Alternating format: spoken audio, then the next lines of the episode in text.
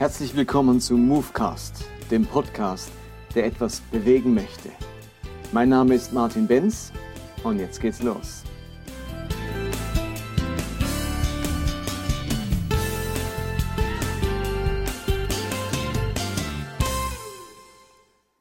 Willkommen zu Movecast Nummer 26.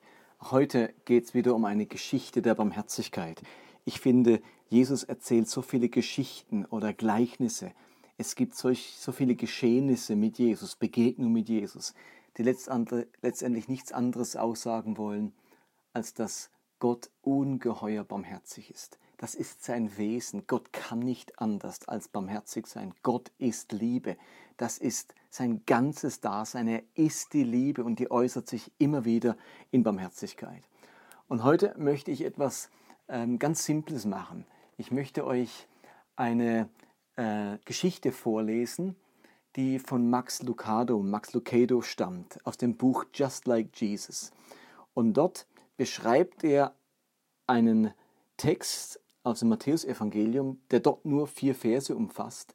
Und er versucht dann in seinen Worten mit viel historischem Hintergrund zu beschreiben, was bei diesen vier Versen eigentlich abgelaufen ist. Wie muss man sich das vorstellen? Er malt ein ungeheuer starkes Bild, das uns deutlich macht, was eigentlich vor sich gegangen ist bei diesen vier Versen. Die vier, die vier Verse stehen in Matthäus 8, 1 bis 4. Ich lese sie mal vor. Viele Menschen folgten Jesus, als er den Berg hinuntergestiegen war. Da trat ihm ein Aussätziger in den Weg. Er fiel vor ihm nieder und sagte, Herr, wenn du willst, kannst du mich gesund machen? Jesus berührte ihn. Ich will es tun, sagte er, sei gesund. Und im selben Augenblick war der Mann von seiner Krankheit geheilt. Daraufhin sagte Jesus zu ihm, Geh zum Priester und lass dich von, von ihm untersuchen. Sprich unterwegs mit niemandem darüber, aber nimm das Opfer mit, das Mose für die Heilung von Aussatz vorgeschrieben hat. Das soll für alle ein Beweis deiner Heilung sein. Das sind vier schlichte Sätze, eine Heilungsgeschichte von einem Aussätzigen. Aber wir sind wieder 2000 Jahre entfernt von dieser Geschichte. Wir haben wenig Vorstellungen von Aussatz zur Zeit Jesu und was die Handlung Jesu konkret bedeutet hat für diesen kranken Menschen. So, und jetzt der Text von Max Lucado. Am besten ihr schließt die Augen, setzt euch bequem hin und hört einfach einmal zu. Fünf Jahre lang hat mich niemand mehr berührt. Niemand. Nicht eine Person. Nicht meine Frau. Nicht mein Kind. Nicht meine Freunde. Niemand hat mich berührt. Sie sahen mich. Sie sprachen mit mir. Ich spürte Liebe in ihren Stimmen. Ich sah Besorgnis in ihren Augen. Aber ich spürte nicht ihre Berührungen. Es gab keine Berührungen. Nicht einmal. Niemand berührte mich. Was für die meisten ganz normal ist, danach habe ich mich gesehnt. Hände schütteln, Umarmungen, das Antippen meiner Schulter, um meine Aufmerksamkeit zu bekommen, einen Kuss auf meine Lippen, um mein Herz zu erobern. Solche Momente wurden meiner Welt genommen. Niemand hat mich berührt. Niemand stieß mich an. Was hätte ich dafür gegeben, angerempelt zu werden, mich in einer Menschenmenge wiederzufinden, wo meine Schulter gegen die eines anderen gestoßen wäre? Aber seit fünf Jahren ist das nicht mehr passiert. Wie auch, die Straßen waren mir nicht erlaubt. Selbst die Rabbiner hielten Abstand von mir. Die Synagoge war mir verboten. Nicht einmal in meinem Haus war ich mehr willkommen. Ich war unberührbar. Ich war ein Leprakranker. Und niemand hat mich berührt. Bis heute. An einem Jahr während der Erntezeit wurde mein Griff an der Sense schwach. Die Spitzen meiner Finger wurden gefühllos, erst ein Finger, dann ein anderer. Während kurzer Zeit konnte ich das Werkzeug zwar noch greifen, aber kaum mehr fühlen. Am Ende der Saison konnte ich überhaupt nichts mehr fühlen. Ich sagte meiner Frau nichts davon, aber ich wusste, dass sie einen Verdacht hatte. An einem Nachmittag tauchte ich meine Hände in ein Wasserbecken, um mich zu waschen. Das Wasser färbte sich rot. Mein Finger blutete, blutete stark. Ich wusste nicht einmal, dass ich verletzt war. Wie hatte ich mich nur geschnitten? An einem Messer? An einer scharfen Kante? So muss es wohl geschehen sein, aber ich spürte nichts. Es ist auch an deinen Kleidern, sagte meine Frau sanft.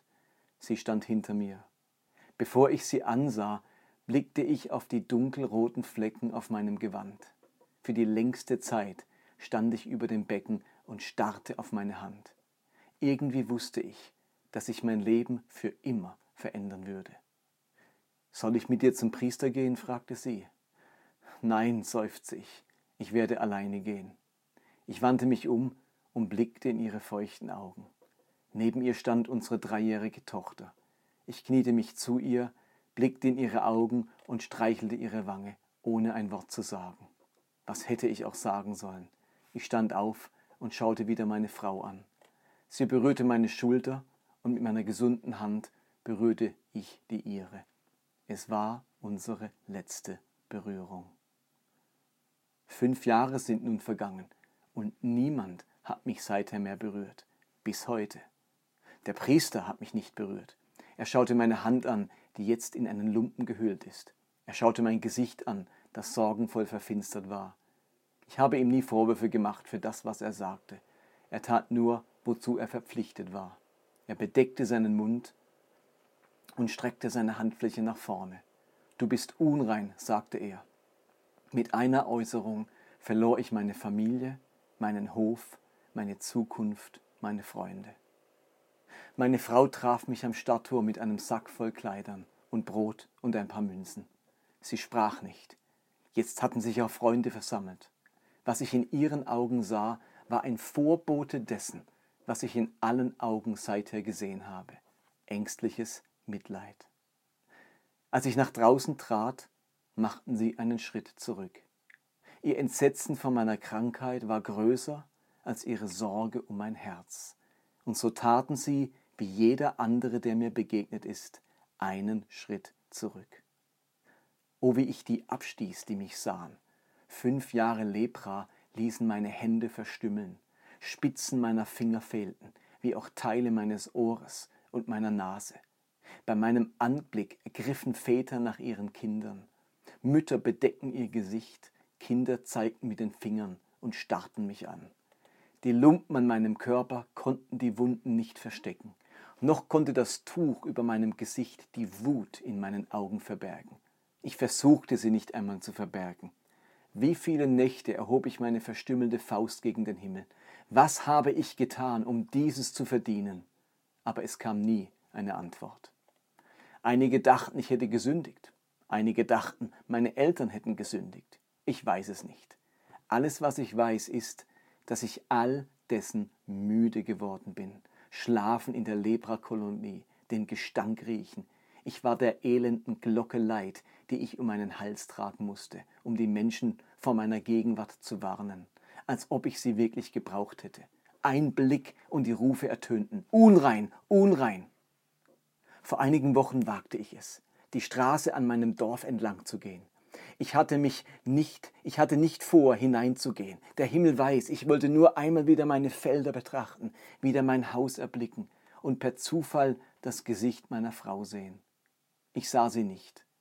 Aber ich sah einige spielende Kinder auf der Wiese. Ich versteckte mich hinter einem Baum und sah ihnen beim Herumtollen und Rennen zu. Ihre Gesichter waren so fröhlich und ihr Lachen so ansteckend, dass ich für einen Moment, nur für einen kleinen Moment, kein Leprakranker mehr war. Ich war wieder ein Bauer, ich war ein Vater, ich war ein Mann. Erfüllt von ihrer Fröhlichkeit machte ich einen Schritt hinter dem Baum hervor, richtete meinen Rücken auf, atmete tief durch, und da entdeckten sie mich. Bevor ich mich zurückziehen konnte, sahen mich die Kinder, und sie schrien, sie liefen auseinander, versteckten sich. Eines zögerte, schaute in meine Richtung. Ich weiß es nicht und kann es nicht sicher sagen, aber ich glaube, ich glaube wirklich, es war meine Tochter. Aber ich weiß es nicht. Ich glaube, sie suchte ihren Vater. Dieser Blick war es, der mich dazu brachte, den Schritt zu tun, den ich heute getan habe. Natürlich war es tollkühn, natürlich war es riskant. Aber was hatte ich zu verlieren? Er nennt sich selbst der Sohn Gottes. Entweder hört er meine Klage an und verjagt mich, oder er akzeptiert meine Bitte und heilt mich. Das waren meine Gedanken. Ich kam zu ihm als zwiegespaltener Mensch, nicht von Glauben getrieben, sondern von verzweifeltem Zorn. Gott hatte Unglück über meinen Körper kommen lassen und entweder er würde es wieder in Ordnung bringen oder es beenden. Aber dann sah ich ihn. Und als ich ihn erblickte, wurde ich verändert. Ihr müsst daran denken, ich bin Bauer, nicht Dichter. Und so finde ich keine Worte, um das zu beschreiben, was ich sah. Alles, was ich sagen kann, ist, dass die Morgenstunden in Judäa manchmal so erfrischend und die Sonnenaufgänge so herrlich sind, dass ihr Anblick einen die Hitze des bevorstehenden Tages und die Schmerzen der vergangenen Zeiten vergessen lassen. Als ich in sein Angesicht sah, sah ich solch einen Morgen in Judäa. Noch bevor er sprach, wusste ich, dass er sich um mich sorgte. Irgendwie wusste ich, dass er diese Krankheit genauso hasste, ja sogar noch mehr hasste als ich. Aus meiner Wut wurde Vertrauen und aus meinem Zorn wurde Hoffnung. Hinter einem Felsen stehend sah ich ihn einen Berg herabkommen. Eine Menge Menschen folgte ihm. Ich wartete, bis er nur noch wenige Schritte von mir entfernt war. Dann trat ich hervor. Meister! Er hielt inne und schaute in meine Richtung, wie Dutzende andere auch. Eine Welle von Angst schwappte durch die Menge. Hände bedeckten die Gesichter. Kinder versteckten sich hinter ihren Eltern. Unrein schrie irgendjemand. Und wieder mache ich ihnen keinen Vorwurf. Aber ich hörte sie kaum. Ich nahm sie kaum wahr. Ihre Panik hatte ich schon tausendmal gesehen. Sein Erbarmen jedoch hatten meine Augen noch nie erblickt. Jeder Mann machte einen Schritt zurück, außer ihm. Er trat auf mich zu. Auf mich zu. Vor fünf Jahren war meine Frau auf mich zugetreten. Sie war die letzte, die dies getan hatte. Und jetzt tat er es. Ich bewegte mich nicht. Ich sagte nur, Herr, wenn du willst, kannst du mich heilen. Hätte er mich mit einem Wort geheilt, wäre ich für immer dankbar gewesen. Hätte er mich gesund gemacht durch ein Gebet, wäre ich hoch erfreut gewesen. Aber er war nicht damit zufrieden, zu mir zu sprechen. Er kam mir nahe. Er berührte mich. Vor fünf Jahren hatte mich meine Frau berührt. Niemand hat mich seither berührt, bis heute. Ich will. Seine Worte waren so sanft wie seine Berührung. Sei geheilt. Kraft durchströmte meinen Körper wie wassertrockenes Land. In einem Augenblick, in einem Moment spürte ich Wärme, wo zuvor Taubheit war. Ich spürte Stärke, wo zuvor Bewegungslosigkeit war. Mein Rücken streckte sich und mein Kopf erhob sich. Wo meine Augen auf der Höhe seines Gürtels waren, stand ich jetzt in Augenhöhe mit seinem Gesicht, einem lächelnden Gesicht. Er legte seine Hände auf meine Wangen und zog mich so nahe zu sich, dass ich die Wärme seines Atems spüren konnte und seine feuchten Augen sehen. Sage niemanden davon, aber gehe hin und zeig dich dem Priester und opfere eine Gabe für deine Heilung, so wie Mose es befohlen hat. Das wird den Menschen zeigen, was ich getan habe. Und da werde ich jetzt hingehen. Ich werde mich dem Priester zeigen und ihn umarmen. Ich werde mich meiner Frau zeigen und ich werde sie umarmen. Ich werde meine Tochter hochheben und sie in den Arm nehmen. Und ich werde nie den vergessen, der es gewagt hat, mich zu berühren. Er hätte mich durch ein Wort heilen können, aber er wollte mehr tun als mich heilen. Er wollte mich ehren, mich wertschätzen, mich würdig erklären. Stellt euch das vor. Unwürdig der Berührung eines Menschen und doch würdig der Berührung Gottes. Was für eine großartige Geschichte. Was für ein großartiger Gott.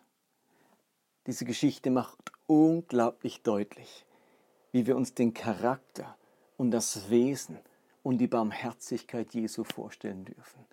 Was Max Lucado hier so emotional beschreibt und was unser Herz gerade so anrührt, das ist nicht einfach diese Geschichte, das ist nicht nur gute Rhetorik, sondern es ist der Einblick in das Herz Gottes, in unserer Not, in unserer Verzweiflung, auch in unserer Verbitterung, in unserer Scham, in unserer Ratlosigkeit, in unserer Ohnmacht und auch in unserer Schuld und in unserem Versagen begegnen wir genau diesem Herzen ein Gott, der mehr will als nur heilen, in Ordnung bringen, vergeben, sondern ein Gott, der unsere Würde herstellt, der uns zutiefst berühren will, unser Herz berühren will. Diese Geschichte hat es wirklich in uns, in sich. Und wenn wir sie das nächste Mal lesen, dann hoffe ich, dass uns das Bild, das Max Lucado hier gemalt hat, in den Sinn kommt und uns zutiefst bewegt.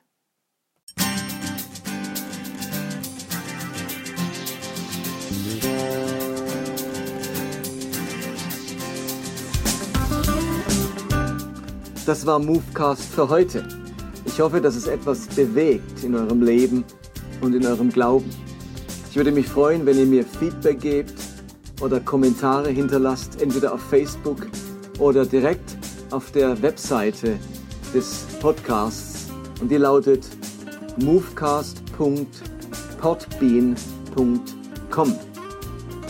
Ansonsten würde ich mich freuen, wenn ihr diesen Podcast teilt auf den sozialen Medien, auf Facebook oder Twitter oder Instagram oder wenn ihr ihn abonniert, entweder bei Podbean selbst oder bei iTunes. Ansonsten hoffe ich, dass wir uns nächste Woche wiederhören. Bis dann, bye bye.